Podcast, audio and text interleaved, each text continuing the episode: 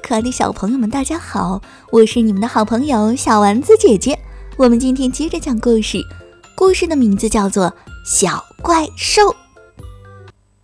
从前有一对快乐的情侣，名叫乔治和贝拉。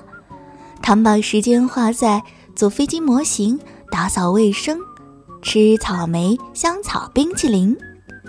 有一天。邮递员送来了一个奇怪的包裹，他们一起拆开了包裹，看见一个粉嫩嫩的婴儿，非常漂亮。他的脖子上挂着一个标签，它叫小怪兽。小怪兽太可爱了，乔治和贝拉把它抛过来抛过去，快乐的过了一天。虽然。小怪兽不是最完美的婴儿，但是看到它可爱又迷人的笑容，乔治和贝拉还是非常满意。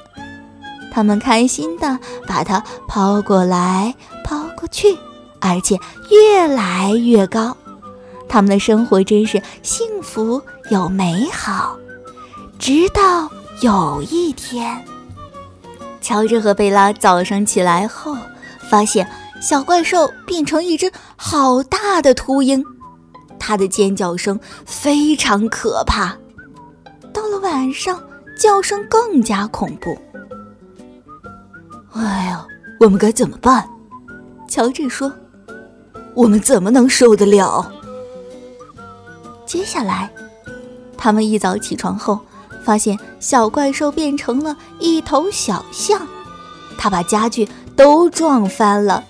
还把桌巾拉下来，任何能用鼻子卷起来的东西，它都能把它们吃进肚子里。哦，真可怕！贝拉说：“我们该怎么处理它呢？”接下来，他们一早起床后，发现小怪兽变成了一头野猪，它浑身沾满了像泥巴的东西。吧嗒吧嗒的在家里跑来跑去，哎呦，真是糟糕透了！乔治说：“简直没完没了。”接下来，他们一早起床后，发现小怪兽变成了脾气暴躁的喷火龙，他把地毯给烧焦了，还对着卖彩券的老婆婆的羊毛衫喷火。哎呀，太可怕了！贝拉说。他很快就会把整个房子烧掉。接下来，他们一早起床后，发现小怪兽变成了一只蝙蝠，倒挂在窗帘上，而且发出一阵阵的哀嚎。第二天，它又变成野猪了。过了几天，它变成了大象。有时候，它又变成了脾气暴躁的喷火龙。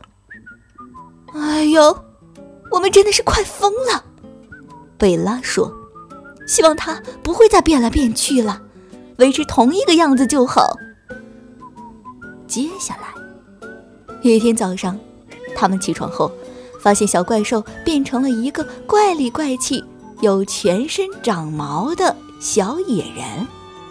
贝拉说：“天哪，我宁愿它是一头大象。”乔治说：“或是一头野猪也好。”一天又一天，小野人越长越大，身上的毛越来越多，越变越奇怪。也许它无法停止，会越变越大。贝拉说：“我真的不敢想象。”乔治说：“我的头发都白了。我们会变成什么样呢？”接下来，一天早上，乔治和贝拉起床后，发现大野人变成了一位斯文、帅气、有礼貌的年轻人。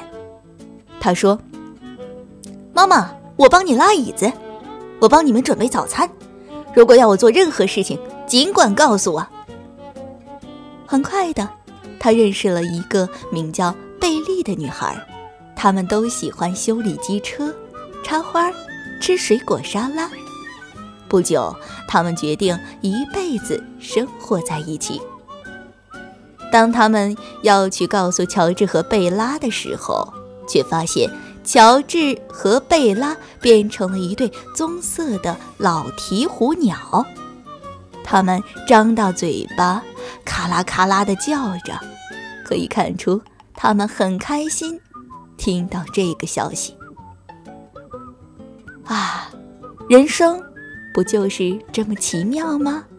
不是吗，小朋友们？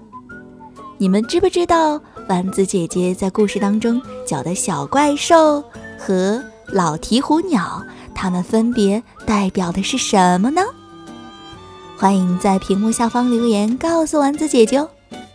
我们这期的童话故事就讲到这里了，下一期节目再见吧，拜拜。